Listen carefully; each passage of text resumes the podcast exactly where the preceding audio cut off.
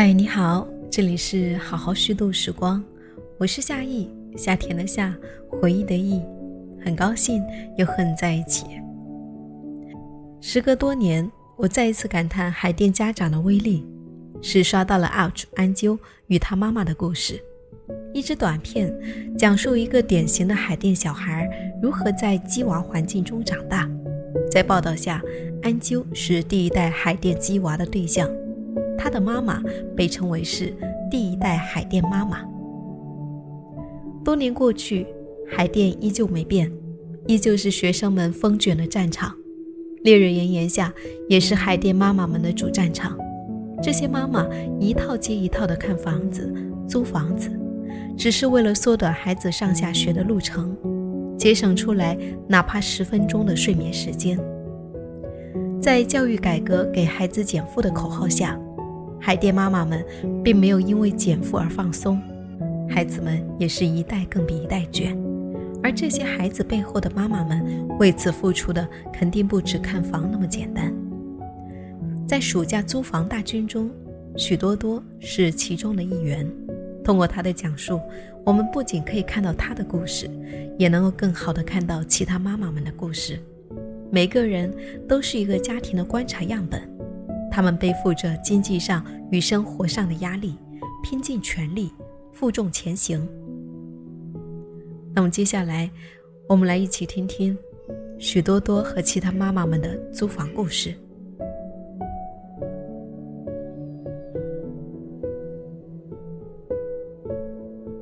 开学第十天，我终于搬完了家。从看房到搬家，历时整整一个月，看了六十五套房。见了几十位房东、中介和房东，好在终于尘埃落定，顺利搬了家。从此后，我们从北五环自己的家转移到了宇宙中心，这意味着儿子每天早上可以多睡一个小时，骑行三分钟就可以到达学校。当然，代价也不低，一个是每个月凭空多出来一点五万的房租，却住在比之前小一倍的房子里。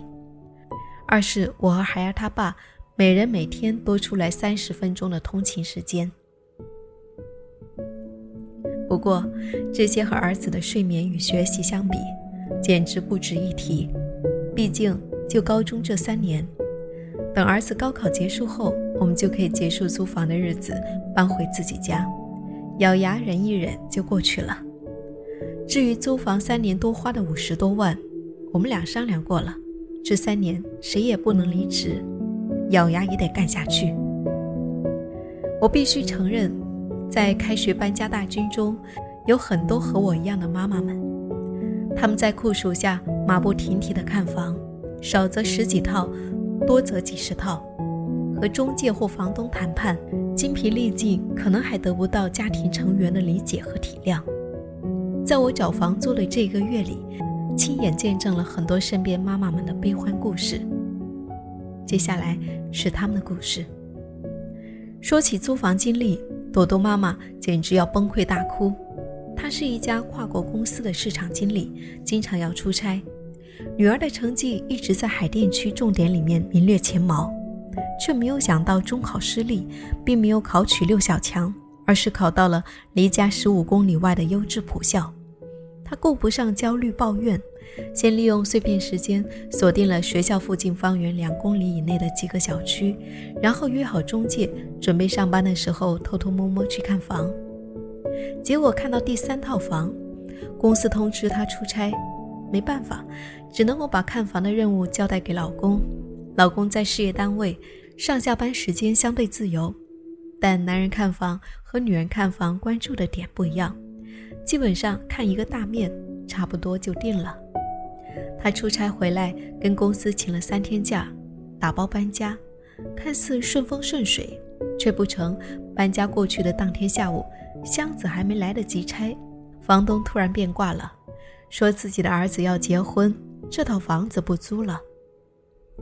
朵朵妈妈据理力争，拿回来了房东毁约的一个月房租，但房子变得没有着落。女儿又要马上开始军训，她在北京四十度的高温下又开始新一轮的看房。二十四小时后，在房东勒令他把东西搬走的最后期限，他果断签约了第二套房。虽然女儿离学校骑行要多几分钟，布局也并不合理，但是在有限的时间内，他完全没有第二个选择。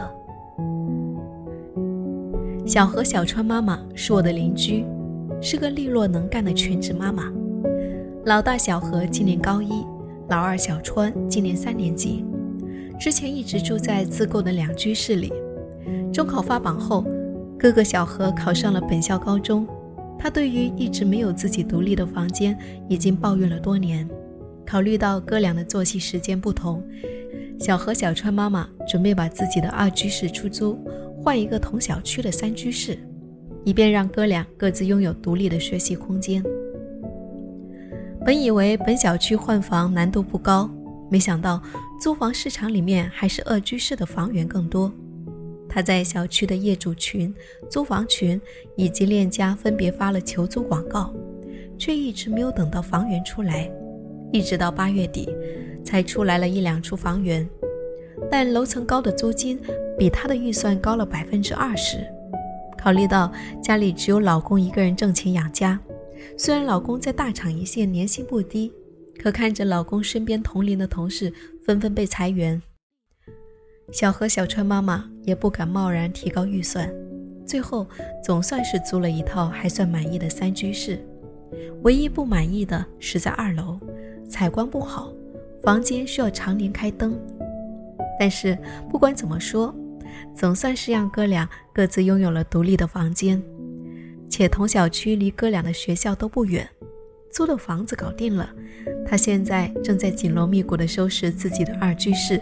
希望能够尽快的出租出去，弥补一部分的房租。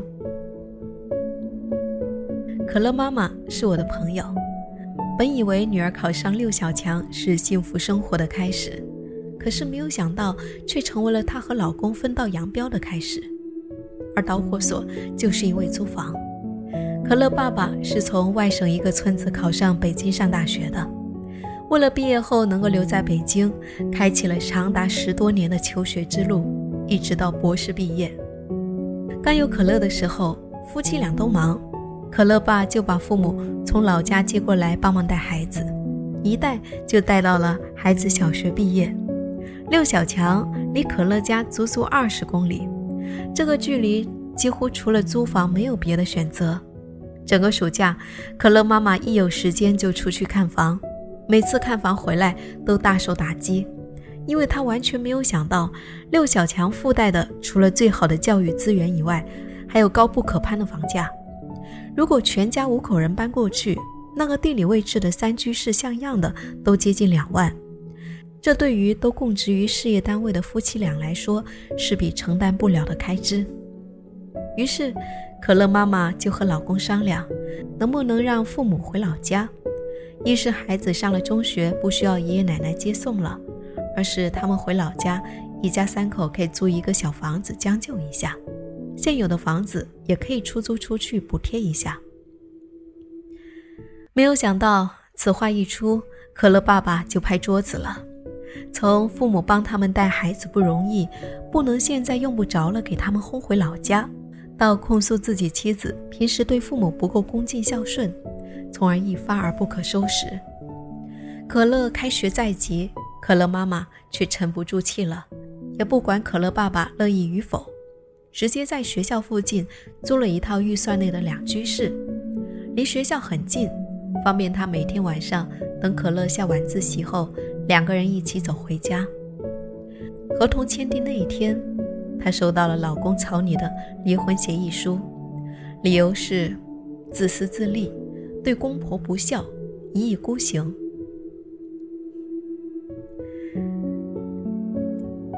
一琪妈妈是一位单身妈妈，但女儿特别争气。中考成绩出来以后，在四百多人的学校里面排第三，以孝儿到校的名义考取了海淀区最好的高中。母女俩兴高采烈地自驾玩了大半个月，回来以后，一琪妈妈马不停蹄四天看了十三套房。排除了三四处房子干净整洁，离女儿学校超过两公里的房子，也排出了两三处性价比更高，但是离地铁站很远的房子。最终和房东敲定了一套老破小里面新装修不久的两居室，卧室一大一小。毫不犹豫的，一琪妈妈把带阳台的大卧室让给了女儿，以便给她创造更好的学习环境。老房子没有厅，一琪妈妈又把沙发、电视都搬进自己的卧室里，和客厅二合一。这样一来，下脚的地方几乎都没有。但一琪妈妈满脸透着喜悦，坚信所有的付出都是值得的。尽管越来越多的教育专家提醒我们，在教育孩子的道路上应该量力而行，但是身为妈妈，谁不是竭尽所能呢？不仅需要适应搬家后的各种不适，还要积极协调家庭成员的关系，尽可能的为所有人提供温馨舒适的环境。在搬入宇宙中心后，我早已经忘记自己在年初许下的今年要退休的宏图大志，在空间小了一半的房子里面开始断舍离。突然之间，庆幸自己保持了乐观的心态。房子小了以后，打扫起来变得轻松，扔掉了很多杂物以后，感觉整个心也明亮了。当然，心明亮的主要原因不是因为杂物。而是儿子每天早上可以不慌不忙地吃完早饭，骑车三分钟就能够到学校。别人花在路上的时间，他却可以休息、学习、睡觉。对于一个妈妈来说，我想足可以自豪很久。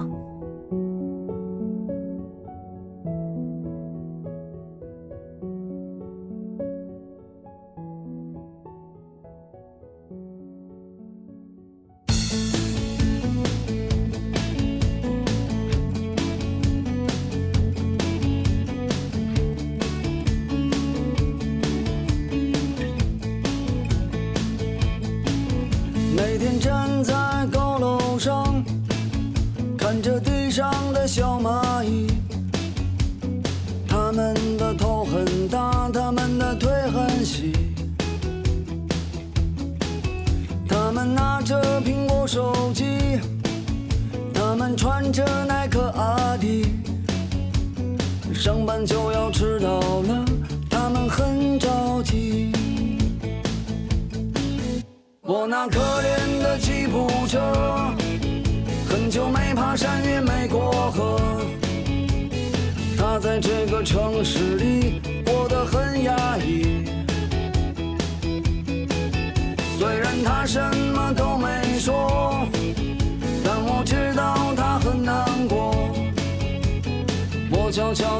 下愿望，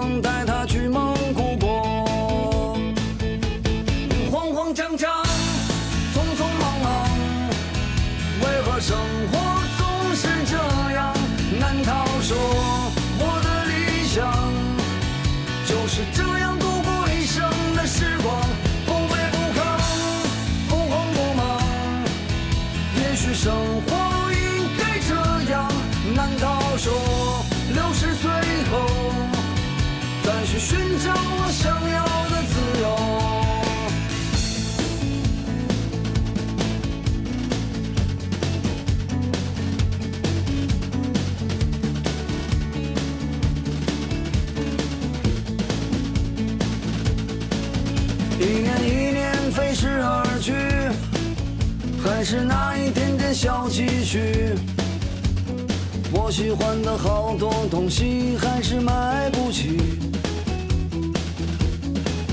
生活总是麻烦不断，到现在我还没习惯。都说钱是王八蛋，可长得真好看。慌慌张张，匆匆忙忙。生活总是这样？难道说我的理想就是这样度过一生的时光，不卑不亢，不慌不忙。也许生活